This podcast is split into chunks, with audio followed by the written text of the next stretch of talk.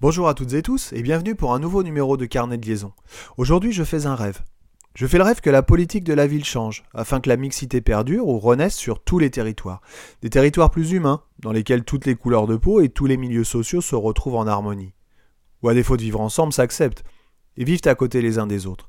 Des quartiers, des villes dans lesquels il fait bon vivre, et au milieu de ces quartiers, l'école. Je fais le rêve d'avoir une école publique au service de tous ces publics mélangés, permettant à chaque jeune de se tourner vers l'autre, de lui tendre la main sans arrière-pensée, sans jugement. Peut-être que dans une société Instagrammée, où l'habit et l'image sont aujourd'hui devenus signes d'acceptation et d'isolement, le retour à l'uniforme encouragerait cette émulation. Je fais le rêve que l'école soit un lieu de solidarité entre tous les acteurs de la communauté éducative, un modèle et exemple pour la société tout entière.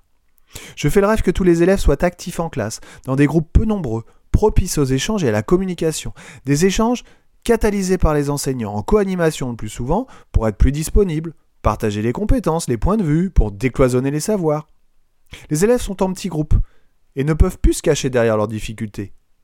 Les sciences expérimentales retrouvent leur signification première, on manipule, on essaie, on se trompe, on recommence. Chacun avance à son rythme en fonction de ses capacités, de ses compétences, et de ses difficultés.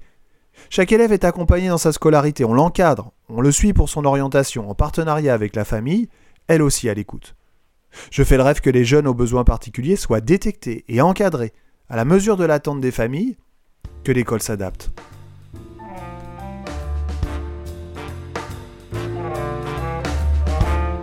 Je fais le rêve que l'évaluation ne soit plus anxiogène, que les élèves comprennent les attendus des enseignants, comprennent leurs erreurs, comprennent pourquoi ils ont eu cette note, que chaque production soit l'objet d'une remédiation et d'un nouveau départ vers un nouvel objectif, que chaque évaluation permette de progresser et de s'améliorer pour hausser sans cesse son niveau d'exigence.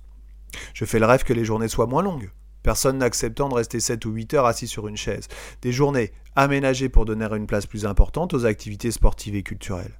Je fais le rêve que les jeunes sportifs de haut niveau n'aient plus à choisir entre le sport et l'école, mais puissent faire les deux. Je fais le rêve que les enseignants soient épanouis, reconnus et formés comme il se doit.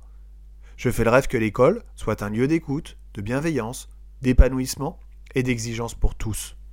Je fais le rêve que les lycées préparent mieux nos ados aux études supérieures. Je fais le rêve que le collège soit tout sauf unique.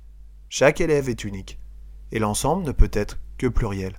Alors vous me direz, c'est l'école des bisounours que tu nous décris là Peut-être. Utopique sans doute, mais cela ressemble à mon idéal. Mon école idéale, lieu fondateur de notre société de demain. Si vous aimez cette émission, n'hésitez pas à en parler autour de vous. Vous retrouverez tous les épisodes sur votre plateforme d'écoute préférée. Je vous dis à bientôt et d'ici là, portez-vous bien.